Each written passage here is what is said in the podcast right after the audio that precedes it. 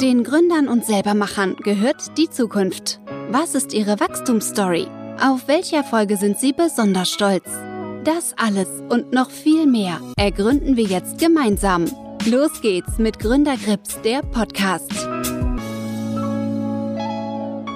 Heute zu Gast Stefan Scheidler, ein Business Coach, der schon einige Unternehmen zu Erfolgen geführt hat.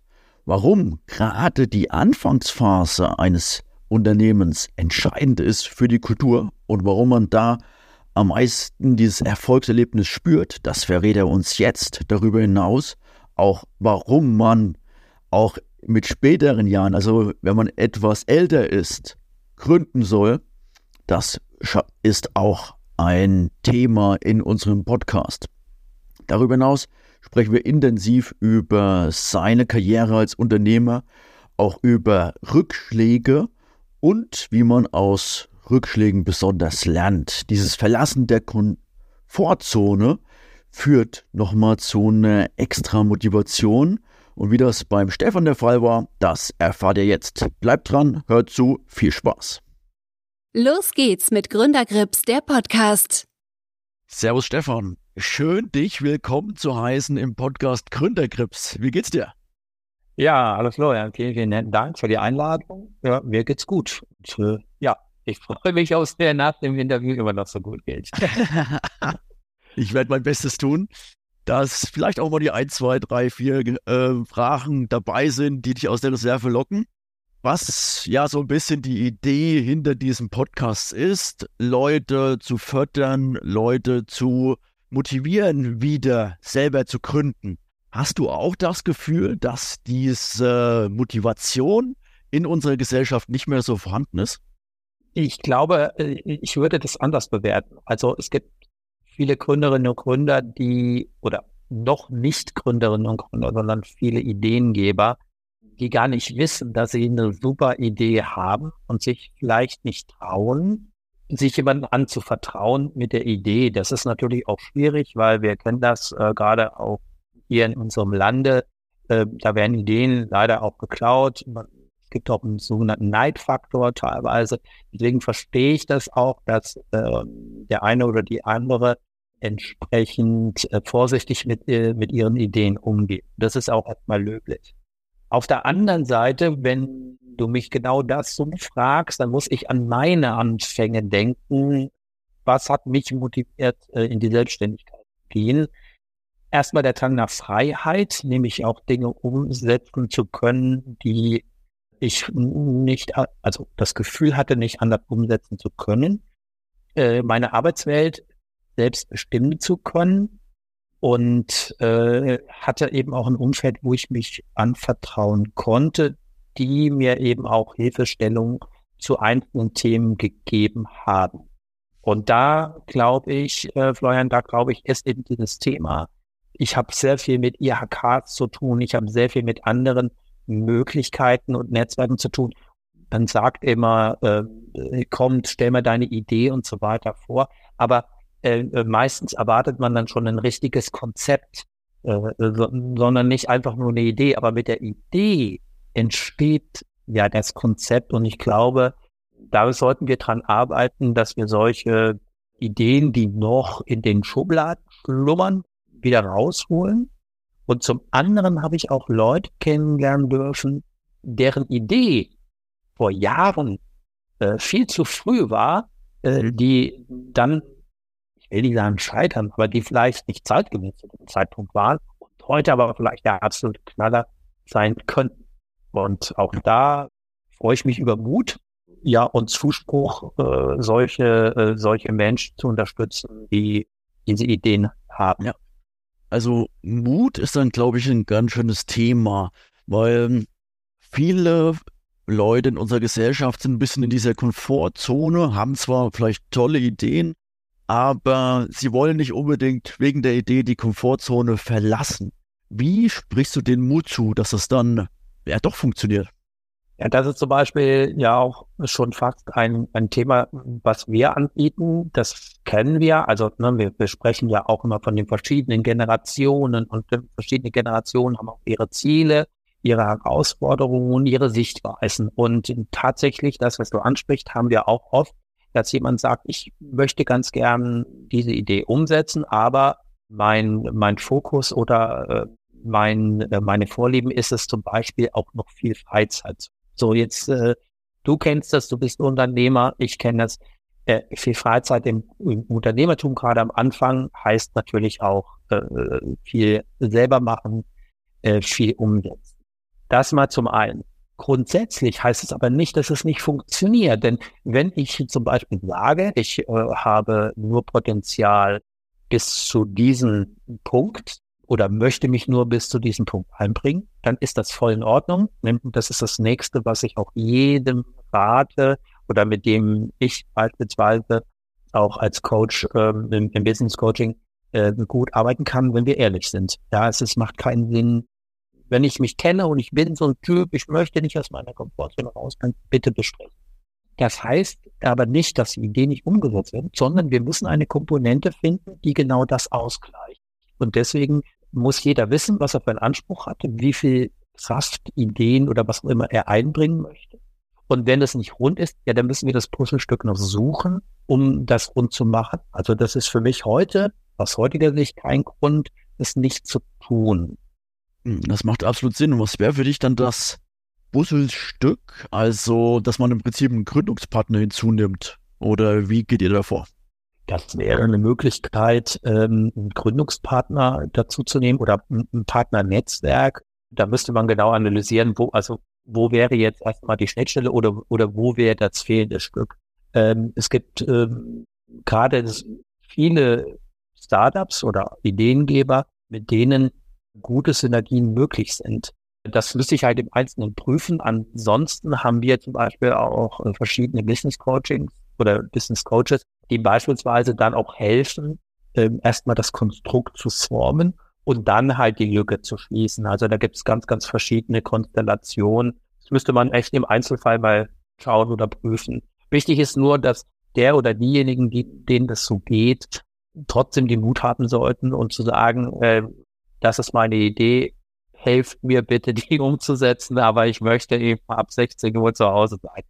Was im Übrigen, äh, was im Übrigen eigentlich auch eine super tolle Eigenschaft ist, weil wenn ich ähm, entweder mit oder auch ohne Familie, wenn das für mich ein wichtiger Punkt ist, diese freie Zeit oder Zeit für andere Dinge umzusetzen, dann soll der, die das, das auch tun.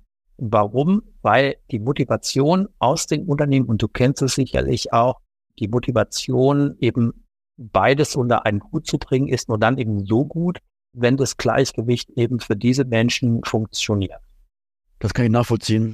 Jetzt haben wir dein Thema jetzt schon ein bisschen tangiert. Ich würde kurz einleiten mit den dreisten drei Fragen. Kannst du kurz und knapp auf den Punkt bringen, was ist dein Business? Wie würdest du es einem kleinen Kind erklären?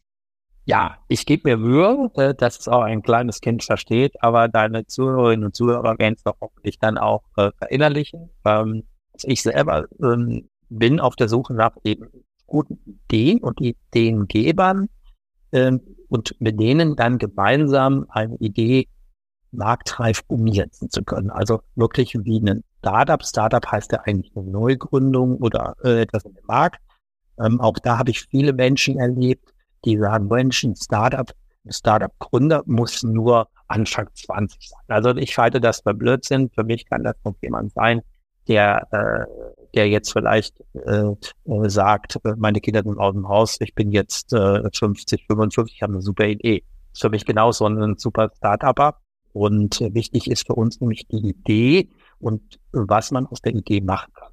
Und ja, und wir helfen eben mit unserem Know-how, mit unserem Business, mit unserem Netzwerk, eben diese Idee marktreif zu entwickeln und umzusetzen. Aber wichtig dabei ist, dass wir in dem Fall ich jetzt auch nur als Coach tangiere, ein Mentoring-Programm, damit sich die Ideengeber später als Unternehmer dann auch entwickeln und ihre Vision alleine weiterführen können. Okay. Und was sagst du, wo ist dein Hebel am größten? Also wie verbesserst du die Gesellschaft? Mit äh, äh, Spaß und Freude, Wissen und Erfahrung weiterzugeben. Ähm, dadurch eben, dass diese Ideen umgesetzt werden, Erfahrung zu sammeln. Ähm, bin ein sehr kommunikativer Mensch. Ich höre gerne Supervisionen oder Ideen zu und wir geben die dann entsprechend weiter und durch die Entwicklung sowohl Unternehmer als auch persönlich oder in den Kooperationen mit Synergien sehen wir das so, dass wir dann die Gesellschaft ein Stückchen besser machen oder ein Teil davon sind. Das kann ich nachvollziehen. Und du hast wahrscheinlich auch in deiner Karriere, in deiner Laufbahn schon einige Unternehmen und Startups gesehen. Deswegen die letzte Frage unserer Einleitung. Welches Unternehmen bewunderst du? Was und warum? Ich kann dir darauf keine eindeutige Antwort geben. Deshalb, weil ich habe schon viele Unternehmen gesehen, teilweise auch begleitet. Äh, manche Unternehmen gibt es auch nicht mehr, weil durch irgendwelche Managementfehler leider nicht mehr da sind. Und auf der anderen Seite kommen jeden Tag, jede Woche, jeden Monat so tolle Unternehmen ähm, aus Boden, dass ich es nicht mehr äh, so eindeutig festhalten kann. Das muss ich ganz ehrlich sagen. Äh, ich freue mich, dass es so bunt geworden ist, so vielfältig.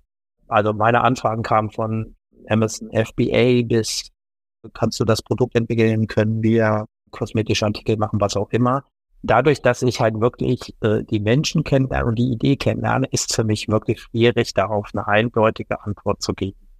Ja, das kann ich nachvollziehen. Aber ähm, dann lass uns ein bisschen rauszoomen und sagen, was ist ein tolles oder gutes Unternehmen aus deiner Sicht? Was für Merkmale oder Kriterien muss es mitbringen? Vor vielen Jahren hätte ich gesagt, wir, wir, wir schauen uns nur die absolute Rendite an aus heutiger Sicht ist das sicherlich auch ein Teil, wo will ich hin. Auf der anderen Seite die Entwicklungsmöglichkeiten. Ich hatte äh, zum Beispiel Startup-Unternehmen, die haben zum Beispiel mit einem Bauchladen begonnen, haben dann reguliert sich auf ein bestimmtes Kerngeschäft zu fokussieren. Und äh, für mich heute entscheidend auf eine gute Idee ist einfach, lebe deine Vision und finde deine Zielgruppe. Und äh, am Ende muss natürlich eine schwarze Zahl draufstehen, das ist äh, klar, deswegen machen das auch Ideengeber, weil sie irgendwann mal davon leben wollen, ob das mit einer Exit-Strategie ist, das heißt also Unternehmen später vielleicht gewinnbringend zu verkaufen und sich davon ein schönes Leben zu machen oder äh, was auch immer. Ich würde sagen, dass, äh, dass ein gutes Unternehmen halt mit Freude geführt wird, mit Freude gefüllt wird und so ein, wie so ein, ja, wenn ich jetzt sage, ein Virus jetzt mal positiv genommen, das wirklich ansteckend ist, äh, sowohl für die Mitarbeitenden als eben auch für die Kundinnen und Kunden, die dann entsprechend die äh, Service-Dienstleistungen oder die Produkte entsprechend dann auch äh, ablehnen. Macht Sinn. Also es, es braucht sozusagen eine positive Vision, wo alle dann halt auch diese mittragen und vorangehen. Definitiv, aber es braucht auch mal einen Rückschlag, weil ohne Differenzen, ja, und ohne auch negative Erfahrungen entwickeln wir uns nicht. Und aus Erfahrung lernen wir. Die muss natürlich jetzt nicht wieder Millionen kosten, ja, aber wichtig ist halt diese, dass man trotzdem an seiner Vision festhält oder vielleicht den Kompass, so nenne ich das. Wir haben ja bei sogenannte Kompassgespräche mit den einzelnen äh, Ideengeberinnen und Ideengeber, ähm, dass man vielleicht dann nochmal die Richtung leicht verändert, aber es geht trotzdem nach vorne. Das ist das Entscheidende.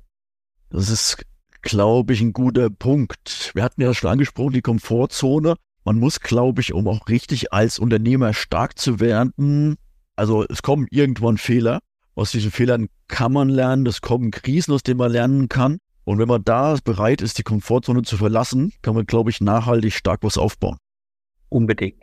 Also auch das äh, muss man dann halt auch äh, den Ideengebern oder Startupern auch lassen. Man muss, das sollte in dem Fall auch kritikfähig sein. Kritik zuzulassen. Ich habe mir zum Beispiel zur Gewohnheit gemacht, dass ich einfach schräge Fragen stelle.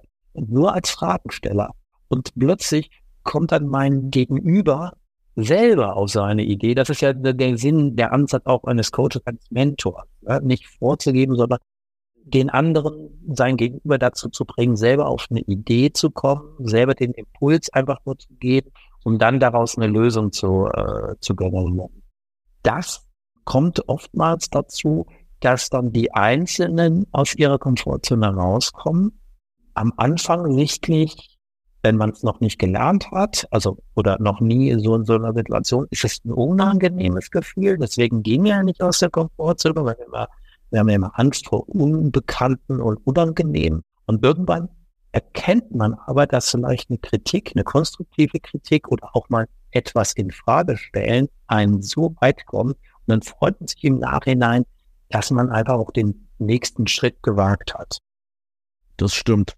Jetzt hast du schon angesprochen, du stellst gar mal ganz gerne im Coaching auch, ja, Fragen, mit denen man nicht rechnet. Was zeichnet dich sonst noch aus? Also, was würdest du sagen, ist trotzdem noch eine große Stärke? Als große Stärke sehe ich tatsächlich auch die Erfahrungen und Negativerfahrungen, die im Laufe meines unternehmerischen Daseins eben auch erfolgt sind. Dann gleich die ähm, Frage, ähm, aus was ist, also aus welcher Negativerfahrung hast du am meisten mitgenommen? Geschäftspartner, die die Kasse gegriffen haben, mhm. beispielsweise, oder äh, Verträge nicht genau intensiv gelesen haben, die dann halt noch eine Nachforderung mit sich zogen, also juristische Dinge, weil ich eben halt ganz am Anfang, als ich da in die äh, in meine Selbstständigkeit, war ich halt blauäugig und dachte einfach so, ähm, was soll mir passieren? Und äh, die Welt ist eigentlich auch in Ordnung und gut.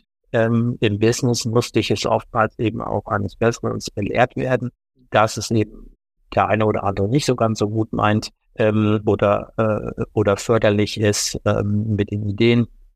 Äh, oder du jemanden, wie ich es am Anfang gesagt habe, erzählt jemand eine Idee und plötzlich jemand anderes das für sich ausgegeben. Das kennen wir alles. Das sind also so Erfahrungen, ähm, aus denen ich gelernt habe, von denen ich eben auch meine Klientinnen und Klienten dann bewahren möchte. Das muss ich auch klar sagen. Also das ist zum Beispiel auch was ganz Wichtiges für mich, was wir besprechen, bleibt dabei. Sei denn der andere sagt, okay, wir können das mal machen. Das ist äh, wichtig natürlich in der, auf einer Vertrauensbasis, weil ich sowas ganz Schlimmes finde. Also für dich vielleicht nochmal, wenn ich was selber gegen eine Wand fahre, ein Unternehmen beispielsweise, dann kann ich das mit mir selber. Und wenn es andere sind, die daran beteiligt sind, dann dann, dann habe ich was, äh, womit ich knapsen muss. Das mhm. lässt mich dann nicht los. Das ist, ist ein komisches Gefühl und das sind so Sachen, da würde ich gerne die äh, Gründerinnen und Gründer oder Ideengeberinnen und Geber einfach davor bewahren, äh, was nicht heißt, dass es nie passieren kann. Man kann auch andere negative Erfahrungen machen und sich dadurch entwickeln. Ja, absolut. Also man darf aber auch, sagen wir mal, aus diesen negativen Erfahrungen sich nicht, sagen wir mal, runterdrücken lassen, sondern muss, glaube ich, als Unternehmer Optimist bleiben. Sonst wird's nichts. Das Kuriosum ist an der Stelle, ähm, dass alle diejenigen, die auch Kinder haben, den Kindern beibringen, wenn du hinfällst, stehst du wieder auf. Und viele machen es selber bei sich nicht. Ähm, das ist auch so ähm, das Thema, äh, wenn ich nicht selber wieder auf die Beine komme, hat der andere halt doch gewonnen. Und das ist also so, so äh, ne, gerade auch bei, bei den Gründerinnen und Gründern oder, oder den Ideengebern, du brauchst einen Ehrgeiz. Also Komfortzone, was du vorhin angesprochen hast, ist in Ordnung, klar, stellen, aber es muss trotzdem der Ehrgeiz sagen, ich möchte, dass es umgesetzt So, diesen Ehrgeiz äh, brauchst du. Es gibt natürlich Tiefschläge, wo du lange dran zu knapsen hast. Ich möchte ein Negativbeispiel einfach mal noch nennen. Äh, woran ich zu knapsen hatte, war, als mein damaliger Geschäftspartner ganz plötzlich mit 49 Jahren verstarb. Ähm, das ist zum Beispiel eine Situation, erstens rechnest du damit nicht, wie man so nicht damit rechnet, ja, ganz klar. Aber das ist halt, wenn du dich aufteilst, zum Beispiel in einem Geschäft und ein gutes Team warst, dann, dann, dann fehlt dir der Teil. Versuchst du, das braucht dann wirklich eine längere Zeit, das in irgendeiner Form zu kompensieren. Ja, das ist natürlich menschlich wichtig und gut. Auf der anderen Seite ist es halt, ist es auch, ähm, du kannst nicht einfach den Schneider umlegen, obwohl du hast ja auch die Verantwortung, wenn du da Mitarbeiterinnen und Mitarbeiter hast, hast du natürlich die Verantwortung auch für viele, nicht nur für dich selber und natürlich für deine Familie, die ja auch äh, davon profitieren soll, wenn du als Unternehmer erfolgreich bist. Das sind so Sachen, die dann schon Erfahrungen sind, aber die einen da äh, auch längerfristig eben hinhalten, ohne dass man sagt, ähm, ich stehe morgen sofort wieder auf. Also, also das. Da gebe ich dir recht, das ist eine bringende Erfahrung. Magst du uns auch von deinen positiven Erlebnissen berichten? Also welche Meilensteine waren für dich bedeutendsten? Der erste Meilenstein, glaube ich, ähm, also war für mich und ist, äh, auch, wenn ich das so aus den Gesprächen raushöre, immer so das erste Mal ein Umsatz von, aus der Idee. Auch wenn es nur ganz klein ist. Das erste Mal habe ich einen Umsatz gemacht. Ja. Es kommt an. Das ist so, so äh, die meisten echt so zu positiven Ergebnissen halt wirklich in dieser Startup-Phase. Man feiert, man isst am Pizza aus dem Kartons, man feiert. Und irgendwann, wenn du in die gemanagten Situationen, dann ist es halt so ein Abarbeiten. Deswegen, ich, ich liebe das auch in Startup zusammenzuarbeiten, weil es ist noch so ein bisschen frei und das ist noch ein bisschen ähm, unkonventionell. Ja, umso größer dann so ein Ding wird, umso ja strukturierter müssen die Prozesse laufen und dann kannst du einfach nicht mehr so. so. Ähm, ja. Aber das ist so äh, meine erste Erinnerung äh, oder meine ersten Sitzungen bei einem Notar äh, waren ganz spannend. Ja, ich hatte das überhaupt nicht verstanden, äh, wie vor mir dann Leute heulend rausgekommen sind. Was passiert hier? Ich habe nur gefreut, habe ich glaube, die hatten damals ein Immobilie gekauft, man zum ersten Mal beim Notar. Ähm, das sind so Momente, wo du wirklich positiven Effekt hast. Anders, was ich sagen muss, ich war mal bei einem Vortrag von einer Bergsteigerin mhm. und, äh, und die hat gesagt, als sie den Himalaya besteigen wollte, und sie war schon kurz davor abzubrechen, und dann hat einer der Sherpas zu ihr gesagt, Mensch, setz dich mal hier hin, dreh dich bitte rum und schau, wie viel Weg du schon gegangen. Und freu dich und erlebe wirklich den Moment, dass du den Weg bisher gegangen bist. Und das ist so, das versuche ich zwar zu vermitteln, aber das geht leider auch immer Verloren, dass du guckst immer nur auf die Spitze nach oben, auf den Berggipfel, aber du feierst dich nicht im Sinne von mal auf die Schulter klopfen oder sich freuen, als nur Meilensteine äh, erklommen zu haben. Und das ist für mich seit diesem Vortrag immer so ein sinnbildlich, um mal zu sagen, bitte dreh dich doch mal rum und sei auch mal auf das Stolz, du bisher geschafft hast. Äh, ja, das ist so das Positive, was ich so mitgeben kann. Ich nehme aus jedem Gespräch, was ich führen darf, mit guten und tollen Menschen, die ich kennenlernen darf, sowieso immer viel mit. Und ja, das ist so das, was mich ausmacht. Und wenn ich was mitnehme, dann gebe ich das auch. Darf ich fragen, wer auf dich zukommt, wer sozusagen deine Zielgruppe ist? Ähm, das ist ganz unterschiedlich. Also ähm, Business Coachings äh, haben auch schon Führungskräfte machen wollen, also die auch in einem Angestelltenverhältnis sind, also die äh, in der Kommunikation sich äh, zum Beispiel da entwickeln wollten, aber eben auch viele ähm, ja, Ideengeber, und wenn sie dann auch wissen, okay, da gibt es Leute, die, die geben gerne ihr Know-how weiter, die dann erzählen, was sie beim Business machen wollen, mit welcher Vision sie antreten wollen und dann, ähm, ja, dann schaut man eben und kann dann unterstützend tätig sein. Das ist also ja ganz gemischt, aber Leute, die irgendeine Idee haben oder irgendeine Vision die kommen uns zu. Entweder wollen sie es umsetzen oder sie wollen sich selber entwickeln und später umsetzen. Das habe ich jetzt auch. Ähm, ich habe jetzt ein ein, ein Pärchen sogar kennengelernt. Das ist mega spannend, sehr jung, sehr, sehr jung. Die wollen unbedingt ein Business machen, haben beide noch einen Job und bauen sich nebenbei ein Business auf und lassen sich gerade beraten, weil sie sagen, in zwei Jahren möchten wir unseren Job kündigen und machen das dann weiter. Und das ist so insofern spannend. Die sind nämlich auch privat ein Pärchen, also nicht nur ein Business-Pärchen und und die ergänzen. Die sind, äh, und das zum Beispiel äh, war für mich jetzt auch neu. Dann war ich eingeladen von ähm, Club, die FBAs machen, die können dann ihre Sachen sehr, sehr gut. Und sie haben keine Ahnung von der Wirtschaftlichkeit oder von Businessplan oder von Cashplan. Dann unterstützen wir eben auch, ähm, um zu sagen, das ist ja wichtig, denn wenn du skalieren willst, wenn du willst, dann brauchst du eine solide und eine transparente Buchhaltung Financial Services. Oder auch das nächste, da kamen wieder Leute dazu, ähm, könnt ihr uns als Geldgeber, als zum Beispiel zum Beispiel als Business Angel können die uns, wir haben die Idee, wir haben aber das Kapital nicht und wir können den, den Umsatz generieren mit dieser Idee, das läuft schon so und so. Und äh, auch da kann man dann unterstützen. Also siehst, das ist, ähm, das muss man wirklich je Anfrage dann generieren und und tatsächlich, ich werbe ja nicht für mich, sondern das ist Mund-zu-Mund-Propaganda oder eben, wenn man so ein Startup-Treffen hat oder wo man einfach dazukommt und was erzählt, dann ergeben sich dann Sachen, sind auch schon viele Sachen wieder eingeschlafen. Auch das oder wir unterstützen im Markenrecht, das ist ganz, ganz was Wichtiges. Das, ja, wie mache ich das? Wie kann ich das machen, ohne dass ich jetzt erstmal einen teuren Anwälte oder Juristen habe? Manchmal ist es in, in dem Stadium noch nicht notwendig, später vielleicht dann schon, aber das sind halt so Themen, die hat man eben als Visionär nicht so unbedingt auf dem Schirm. Ja, das stimmt.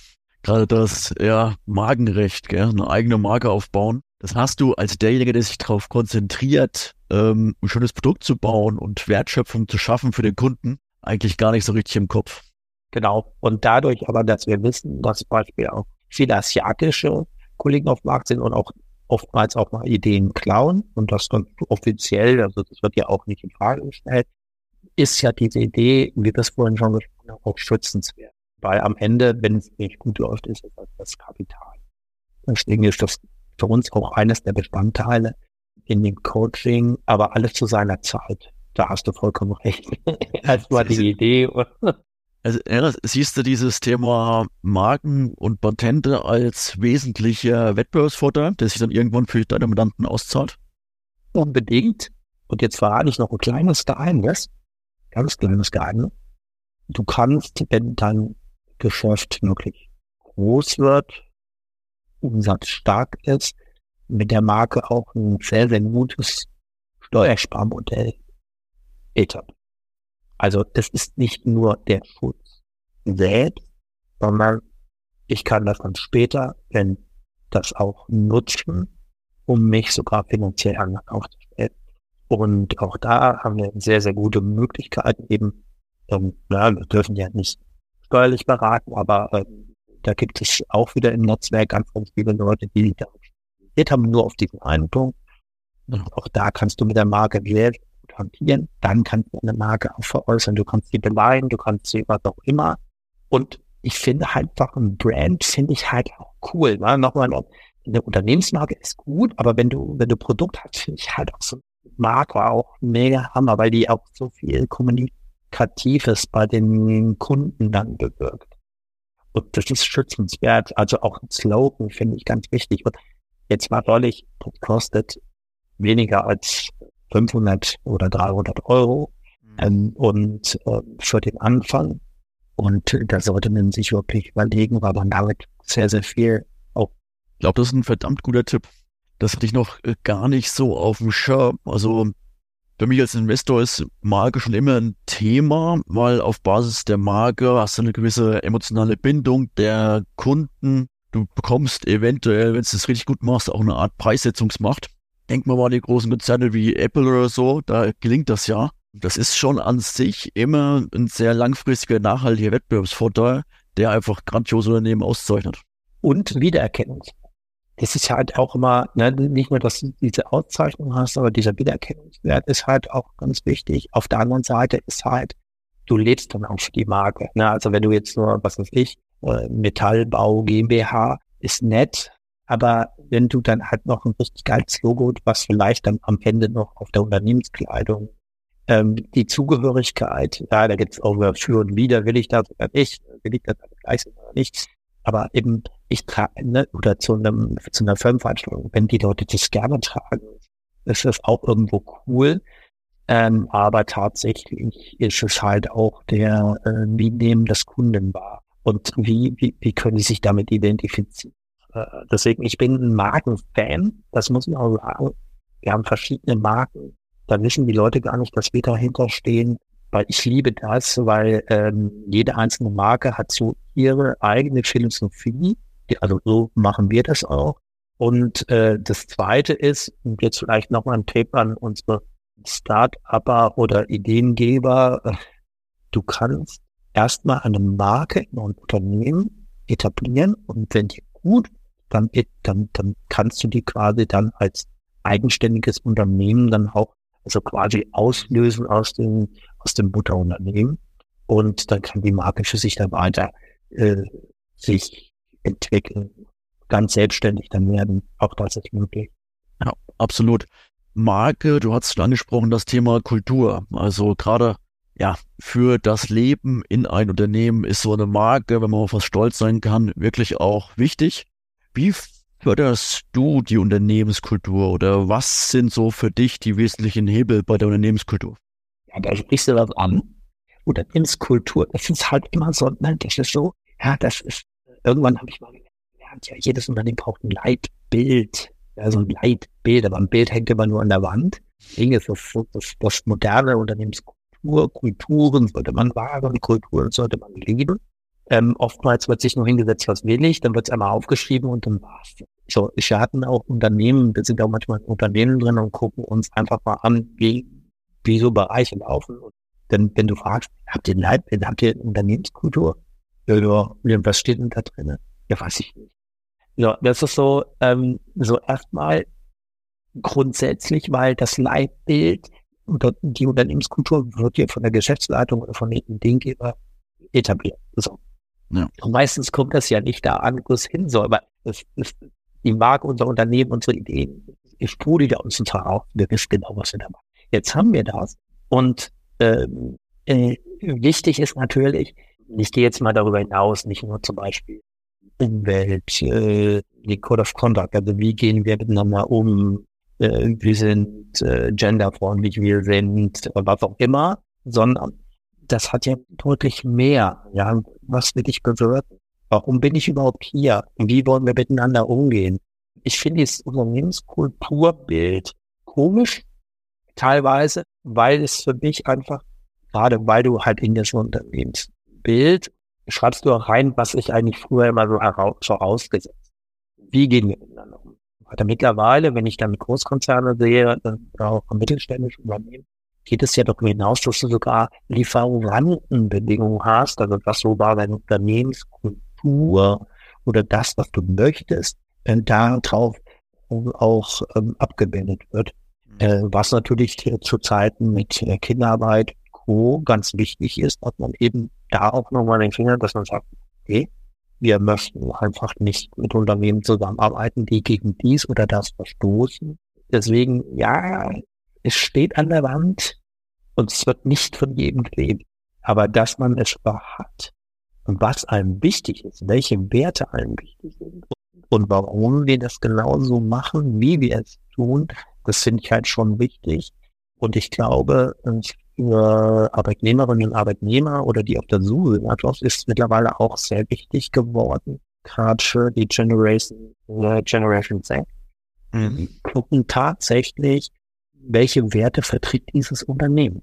Ja, insofern ist, wie ich es mal gelernt habe, wie es gelebt wird, aber ich glaube, die neuen Generationen leben das anders als vorherige Generationen. Das ist so, dass, wie wir es sehen, oder welchen, Eindruck ich hatte, ich mag da sicherlich auch falsch liegen, aber diese Berührung mit dem Leitbild oder mit der Unternehmenskultur habe ich nur gesehen, dass das viele viel ernster nehmen in diesen jüngeren ähm, Generationen. Also spielt das auch mittelfristig dann eine große Rolle bei der Gewinnung von Mitarbeitern? Ich würde sagen, ja. Also erstens, diesen Leitbild oder eine Vision musst du ja erstmal aufschreiben. Ne? Das, das verschwimmt manchmal. Also Unternehmenskultur und Vision kann auch miteinander sich vermischen. Du zeigst ja auch damit, dass du weißt, wovon du sprichst und wohin du willst und was du als so Werte vertrittst. Und auch ja, es spricht viele Menschen an. Nur es merken auch viele Menschen, wenn es einfach nur auf dem Papier steht. Das haben wir auch gesagt. Und äh, gerade junge Menschen, Identifikation ist mittlerweile mehr mit diesem Wert, also mit diesen Werten, die gelebt werden, als mit der Firma an sich. Ja, früher war das ein bisschen anders, da hast du dich der Firma verschrieben, weil du äh, stolz bist, da und da gearbeitet zu haben oder zu arbeiten. Heute ist es halt, weil wir einfach ein cooler Laden sind mit folgenden Werten, weil wir Social-Projekte haben, weil wir ähm, zwar Unternehmen sind mit Gewinnabzielungsabsicht, aber wir kümmern uns auch um soziale Projekte. Wir lassen keinen auf der Strecke und das ist für uns für sehr viel nicht unwichtig. Ja. Das denke ich auch. Wenn du jetzt auf dein Unternehmen schaust, wo möchtest du in fünf bis zehn Jahren stehen? Was hast du für einen längerfristigen Plan?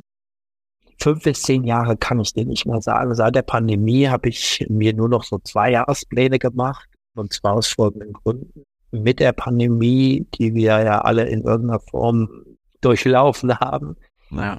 war es einfach äh, an der Zeit auch zu sehen, dass du, wenn du zu lange äh, eine Planung hast, dass du nicht so flexibel warst.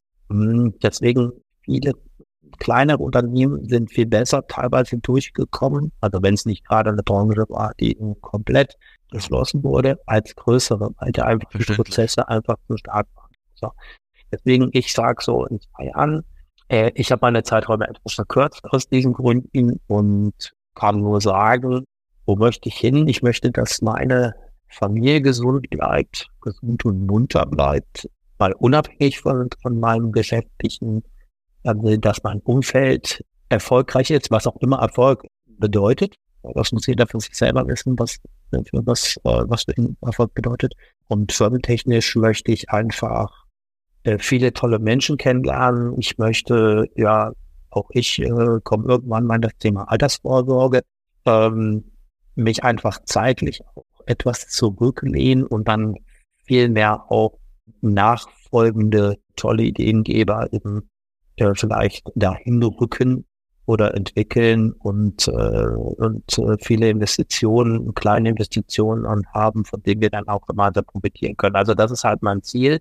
Früher habe ich das immer in Zahlen gemacht, das mache ich heute nicht mehr, weil am Ende steht eins oben, es soll uns gut gehen und ein zufriedenes Leben haben. Das heißt aber nicht, dass das Leben nicht aufregend sein kann. Es soll weiter aufregend bleiben. Und ja, das ist so mein, mein Ziel. Und klar, ich denke, du verstehst es, da muss die Familie natürlich an erster Stelle stehen. Das ist ja. A und O. Aber ansonsten werden das oder sind das meine Wünsche für die nächsten zwei bis fünf Jahre. Äh, ja, mit dem, was kommt. mit dem, welche Herausforderungen wir dann demnächst wieder haben. Und, äh, und du hast schon schön gesagt, jeder soll Erfolg für sich selber definieren. Und jetzt abgesehen von der Familie, was ist für dich die Definition von Erfolg? ähm, Unabhängigkeit. Irgendwann Freiheit, sozusagen. Genau. genau. Was dich von Beginn an angetrieben hat. So ist es, weil, ähm, und auch da verstehen viele das falsch. Wenn du Unternehmer bist, hast du Verantwortung. Wenn du Unternehmer bist, stehst du nicht um 10 auf. Es sei denn, du hast das so für dich etabliert, du hast deine Leute und so weiter. Ja. Unternehmertum heißt Verantwortung, sich der Verantwortung auch stellen, auch eine gesellschaftliche Verantwortung und ähm, auch da zu sein, an der Basis zu sein. Ich möchte keiner sein, ob mit Geschäftspartnern oder auch bei meinen Mitarbeitern, Mitarbeiter, der nur ganz weit weg ist, der nicht nahbar ist, der nicht anfassbar ist. Und äh, tatsächlich, Herr Florian, äh, bin ich äh, so weit, äh, dass mein Erfolg gemessen wird an dem Erfolg, den ich anderen geben kann. Also so Projekte und Startups äh, toll erfolgreich werden, einzelne kleine Meilensteine immer wieder nach vorne gehen, dann ist das mein Erfolg, den ich mit verzeichnen kann. Natürlich nicht alleine, das möchte ich auch gar nicht, aber das ist mein Erfolg und das sehe ich auch als Erfolg. Und wenn ich durch meine vorhin besprochene Negativerfahrung oder auch Positiverfahrung andere dazu entwickle, dass sie selbstständig und sehr erfolgreich in ihrer Nische und ihrer Branche Fuß fassen, was Besseres kann er nicht geben. Und wenn einer, und das hatte ich neulich, da hatte ich, war sehr schön in einer. Deswegen ist mir das nicht passiert, weil du mir das gesagt hast. Und da freut mich der Und dann äh, habe ich das als zweiten Erfolg. Ja. Kleiner Erfolg. Äh, deswegen, ich liebe kleine Erfolge viel mehr als einen großen. Das äh, kann ich nachvollziehen. Freiheit ist ein gutes Thema. Also, muss zugeben, auch, sagen wir mal, die Motivation, Investor zu werden, hat auch im Prinzip mit sich gebracht, ein bisschen freier zu werden, auch äh, Schritt für Schritt. Wie gestaltest du dann deinen Alltag? Wie nutzt du diese Freiheit? Äh, ich nutze die Freiheit also eher in meinen Gedanken oder meiner Kreativität.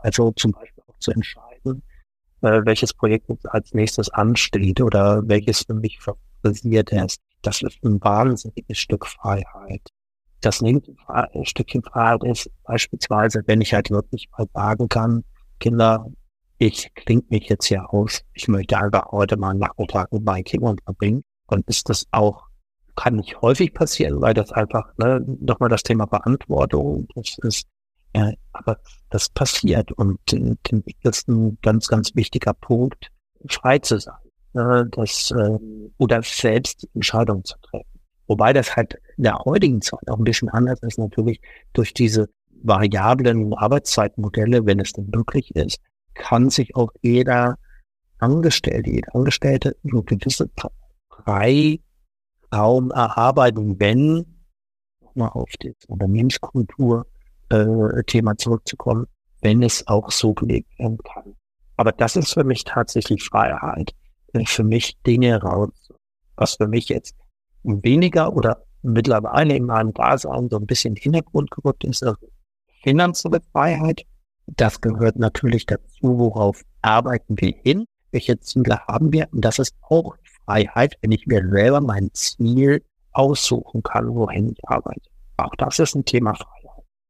Ist wirklich auf den Punkt gebracht. Jetzt hat unser gemeinsamer Freund Axel mir im Vorfeld auch noch ein paar Fragen geschickt zum Thema Unternehmensfinanzierung. Er meinte, welcher Mix ist aus deiner Sicht empfehlenswert? Kann man da grob von einem Mix sprechen? Also, wie siehst du das Thema? Unbedingt von einem Mix. Also Allokation, das heißt, sich damit verschiedenen Möglichkeiten ist immer wichtig, wenn dir eine Sache wegbricht, damit nicht der ganze Laden zusammenfällt, sondern das wirklich auch auf, auf, auf einer guten äh, Basis läuft und in dem Fall beispielsweise äh, muss man gucken, welche Branche das ist, welche Kapitalbedarf äh, da gezahlt wird und wie viel sind denn die Gründerinnen und Gründer beispielsweise auch bereit mit einzubringen. Also muss nicht immer ah. nur immer finanzielle Dinge sein, sondern eben etwas einbringen. Das finde ich mir ganz wichtig. Weil, wenn ich was einbringe, dann ist mir es wert und dann arbeite ich auch daran, dass das erfolgreich wird. So, du hast natürlich mehrere Möglichkeiten zu finanzieren eine Basisfinanzierung. Du hast, wir machen zum Beispiel, wenn wir ein Unternehmen gründen, dann machen, arbeiten wir auch mit Optionsverträgen. Das heißt, dass wir, wenn wir Geld oder finanzielle Unterstützung bieten, dass wir zum Beispiel anteilsmäßig mit dabei sind, dass wir zum Beispiel einen Beratervertrag, das heißt, dass das Ding von vornherein zum Scheitern vielleicht verurteilt äh, ist. Oder wir haben auch Financial Partners, wenn es Produkt oder Dienstleistungen sind, wie zum Beispiel fähig sind, durch äh, Working Capital schnell zu erreichen, wie Factoring beispielsweise in dem Falle. Und dann gibt es eben auch Möglichkeiten, relativ schnell auf Cashflow zu kommen oder äh, Working Capital eben, um das wieder zu reinvestieren. Da gibt es ganz viele Möglichkeiten. Ich halte nur Mix von vielen für sehr, sehr wichtig, weil eben, wie gesagt, wenn eins wegfällt, äh, dass eine andere, eine andere Sache dann da ist oder zeigt, äh, dass das in sich abgesichert wird. Aber auch das entwickelt sich, wenn sich das Geschäft entwickelt. Da verändern sich auch Sachen. Ja, zum Beispiel, wenn man zum Beispiel ein Bankgespräch hat, dann kann, sagt Bank A, Sparkasse A sagt Nein, heißt es, nö, das ist jetzt äh, ist nicht zielführend, aber wir haben, was weiß ich, 500 Banken, keine Ahnung wie viel in Deutschland und dann suchen wir eben gemeinsam einen Finanzierungspartner der dann auch mit dabei ist, wenn zum Beispiel das nur noch an der finanziellen Lage äh, ja. sich orientiert. Ja, absolut. Also ein Mix ist immer sinnvoll, auch um das Risiko auszugleichen. Und ja, auch auf der anderen Seite, wenn man Geld auf dem Konto dann hat, wenn das Unternehmen erfolgreich wird, sollte man auch nicht alles einer Bank geben, sondern ein gewisses Risiko sollte man immer ausgleichen. Jetzt kommen wir von dieser, sagen wir mal, begrenzenden äh, Sache des Kapitals zu einer Frage, die uns ein bisschen träumen lässt. Wenn wir jetzt zum Beispiel, wenn Ressourcen wie Personal und Kapital keine Rolle mehr spielen würden, wie würdest du mit deinem Unternehmen die Welt verändern wollen? Im Moment würde ich ganz gern wieder mehr Menschlichkeit in die Gesellschaft bringen, so dass wir einfach mehr Vertrauen, weniger Neidfaktor haben. Das wäre so mein Wunsch, was ich dann, was ich gerne so ein bisschen am Hebel verändern würde, wenn es mir denn möglich wäre. Was, was denkst du, woher kommt denn der Neid? Also, das ist, irgendwie sind wir da in unserer Gesellschaft bekannt dafür, was jetzt auch bei den Amerikanern oder so nicht der Fall ist. Also, wo kommt das her? Wo kommt hin? Das kann ich dir nicht sagen, aber es ist halt so, ähm, der hat was, was ich nicht habe, oder die hat was, was ich nicht habe. Und der Wunsch danach ist, und da kommen wir gleich nochmal zur Komfortzone, der Wunsch danach, möchte ich auch unbedingt haben. Ja, dann mach's halt. Also dann beweg dich doch. Das, hält ja keinen ab. Ne? Nehmen wir mal wirklich jetzt nur materielle Dinge. Ja, zum Beispiel, geht zum Beispiel, boah, der hat ein ganz, also auch in Deutschland so richtig typisch, der hat ein ganz dickes Auto. So, gibt's auch mittlerweile Generationen, die sagen, oh, das ist mir egal, ich bin ganz anders wieder unterwegs. Aber diese Statussymbole, ah, ja, das kann jeder. Jeder kann. Ja, man muss halt nur die richtigen Schritte ziehen und muss aus der Komfortzone ausbrechen. Das ist nur Neid ist halt einfach. Wir jammern ja teilweise auf einem ganz hohen Niveau. Teilweise finde ich, haben wir zu viel. Alle. Wir haben zu viel. Wir sind alle in der Komfortzone. Wir sind ja, alle irgendwo in der Komfortzone. Ja. Und dadurch verschwimmen für mich, äh, oder aus meiner Sicht, die Grenzen was wirklich wichtig ist. Und was wirklich wichtig ist, ist halt wirklich das Thema, sind es meine Freunde, sind es meine Familie und Geschäftspartner. Das ist mir wichtig. Und kaum einer setzt sich mehr hin und setzt sich genau mit dieser Thematik, was mir nicht businesstechnisch, sondern was mir als Mensch wichtig ist, auseinander und lebt das dann. Aber es ist auch einfacher. Ja. Da, man fühlt sich unter Druck. Sollte er wohl nur denken, das ist immer noch diesen, diesen, dieser Druck, ja, und das ist auch egal. Früher hat man gesagt, ja, das wäre nur ein ländliche Gegend. Das ist total blöd. Ja, das ist, boah, ich habe mich schon schon ärgert. Ja, ja, die Leute, wir machen uns diesen Druck selber und leider nur auf materiellen Sachen. Und steht's halt nicht, weil uns geht letztendlich geht uns allen gut. Ähm, natürlich sollten wir die Augen nicht von denen verschließen, dass es auch Menschen gibt, nicht so gut. Gar keine Frage. Aber äh, wenn wir über Nein sprechen, dann ja, dann vergessen wir aber die Menschen, es nicht so gut geht, weil wir jammern ja alle. Du hast am Anfang auch mal erwähnt, dass dich welche begleitet haben auf deinem Weg. Hattest du Vorbilder oder Mentoren, die dich besonders geprägt haben? Sicherlich. Ich kann sie nicht mehr alle äh, auf, ähm, aufnehmen, weil ich habe auch ähm, viel, äh, viel mitgenommen. Also wenn ich jetzt alle namentlich, das wüsste ich jetzt nicht mehr. Aber ich habe, ähm, ich durfte viele Menschen kennenlernen, auch viele Persönlichkeiten durfte ich kennenlernen. Und äh, da gab es den einen oder anderen, der mich eben in gewisser Weise fasziniert hat, mit entweder Aussagen oder mit Dingen, die sie getan haben.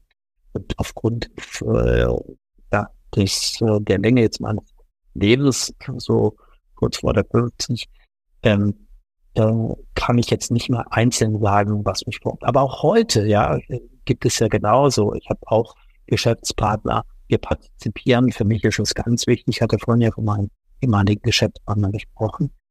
Ich selber äh, brauche auch äh, Mentor. Mentoring ist meistens dann der ein der wichtigsten Dinge, die man hat, äh, wenn man sich auf Augen und Mühe, wo man sich auch ein bisschen bettelt, äh, wo man sich auch äh, eine Challenge mal ausdenkt und so weiter. Weil das ist ja die echte Entwicklung und die echte Entwicklung ist auch im Umfeld. Ähm, und dann äh, man eine ganz, ganz große Ideenquelle oder auch äh, Entwicklungsquelle ist dann auch meine Familie. Das muss ich auch mhm. sagen. Meine Partnerin, in die, wo ich dann auch mal so eine Idee, wie würdest du reagieren? Ob ich dann so entscheiden würde, ist eine andere Frage, aber einfach mal auch mal so ein, so ein Umfeld ähm, in Frage, äh, so dass daher wurde ich meine Inspiration heute und halt immer wieder Menschen, die mich immer begleitet haben oder die mich noch begleiten oder wieder begleiten, die wir dann auch wieder nach vielen Jahren plötzlich wieder sieht. Ähm, das ist auch sehr spannend und ähm, ja, das ist so, das ist das, was ich dir als Antwort geben kann. Aber so eine Person nach zwei Personen, also könnte ich sagen, elterntechnisch, klar, das ist ja, ne, hätten wir das so nicht mitbekommen, ja, ja. wären wir wahrscheinlich auch nicht da. Ja, da danke ich natürlich auch jeden Tag dafür, aber im Business habe ich mir das, habe ich gedacht, Daddy, das ist gut, hör da mal hin, guck mal hin oder auch hör dir mal an oder liest dir einen Artikel durch oder was auch immer. Und heute ist das natürlich super, weil du hast, wie du, einen Podcast, du kannst dir halt wirklich thementechnisch dir wahnsinnig viel Input holen, manchmal vielleicht zu viel, ja, aber muss man auch sich da ein bisschen selektieren, was für einen gut ist, was einen gut tut. Aber heute hat man ja durch diese Wissensmöglichkeit ganz viele Sachen, motivationstechnisch, ja, Sparringspartner und ein tolles Umfeld. Das Umfeld war für mich immer wichtig und es wird auch immer wichtig sein. Bin ich ein Mensch für und mein Umfeld prägt mich. Das ist, mit den Selektieren von Podcasts und Büchern hast mir durch eine ganz schöne Vorlage geliefert. Was ist denn aus deiner Sicht ein sehr empfehlenswertes Buch oder ein Podcast für Gründer, die sozusagen den Weg jetzt starten oder auch schon zwei, drei Jahre dabei sind? Da habe ich zwei, zwei tatsächlich, die ich gut finde. Und zwar einmal von Margot Burrell und Stephanie Caparel. Das nennt sich Shackletons Führungskunst. Mhm. Als Manager von dem großen Polarforscher lernen können. Ich selber durfte bereits in der Antarktis sein. Wow. Äh, ich damals für NTV noch gearbeitet habe, äh, durfte ich da eine nochmal produzieren und damit kam ich zum ersten Mal mit Shackleton in Verbindung. Und er hat ja, Sir Ernest Shackleton hat ja die sogenannte Antarktis-Expedition gemacht. Und er erreicht ja das auch, diese Expeditionsziel. Aber das ist nicht das Entscheidende. Das Entscheidende ist, dass die Endurance ist ja eingefroren.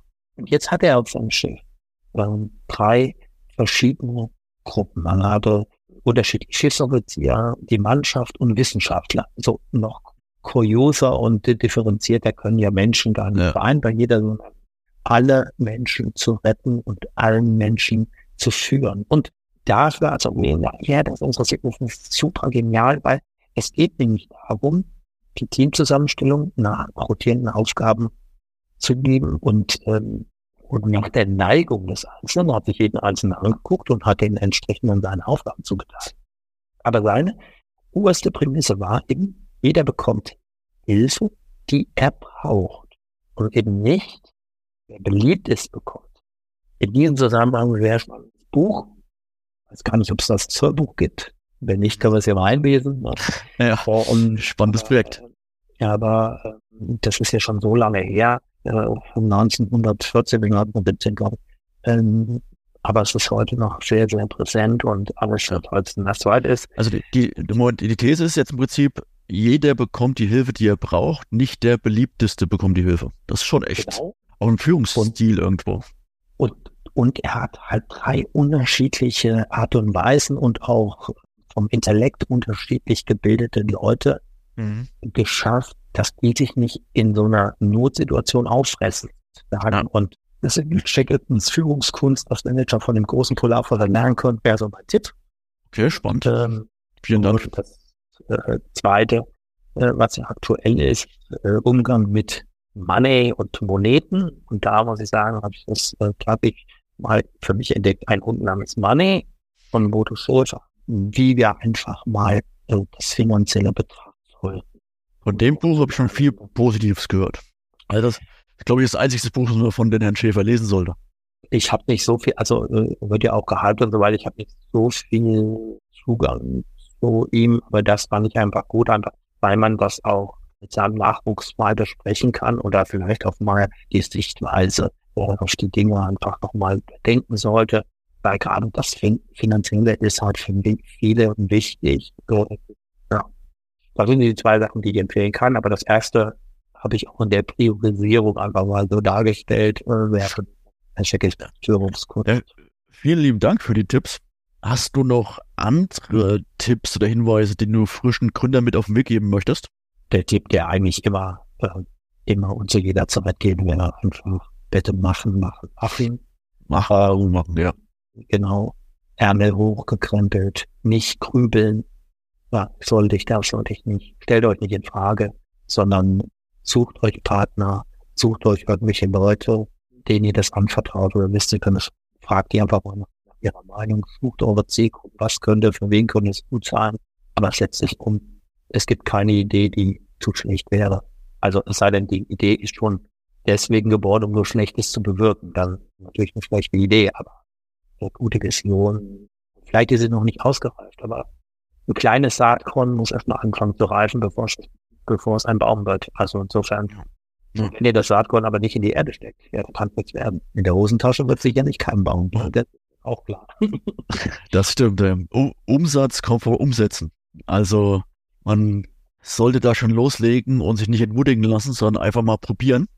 Ja, äh, vielen lieben Dank für das Gespräch. Hast du noch ein Thema, was du ergänzen wolltest? Oder brennt dir noch irgendwas unter den Zehenspitzen? Also im Moment nicht, aber wenn irgendjemand vielleicht irgendwelche Ideen zu unserem Gespräch hat oder dass er nicht, ob das bei dir möglich ist, Kommentare schreiben kann, dann kann das ja reinschreiben. Dann müssen wir doch vielleicht beiden Fall machen, wenn das von Interesse ist. Da bin ich auch gerne immer offen, wenn irgendjemand Ideen hat äh, oder du stellst sie mir zu, äh, zur Verfügung und machst dann nochmal so ein Update für dich nochmal, für deine Hörerinnen und Hörer. Also insofern fällt mir im Moment nichts ein. Ich glaube, wir haben einmal so ein ja, 360 Grad äh, ja. Ball gemacht, glaube ich. Ja, Stefan, es war sehr schön mit dir. Kann man nicht anders sagen. Genau, also ich kann es nur betonen, bitte Fragen oder Anregungen in die Kommentare, gern auch unseren Podcast bewerten, würde uns sehr freuen, denn wir haben ja im Prinzip das gemeinsame Ziel, mehr Leute zum Gründen zu motivieren, weil es unterm Strich auch wichtig ist für die ganze Gesellschaft, um den Wohlstand hier auch nach vorne zu bringen. Ich danke dir, Stefan. Dann wünsche ich dir noch eine schöne Zeit eine schöne Weihnachtszeit mit Freunden und Familien und auch ein paar besinnliche Stunden.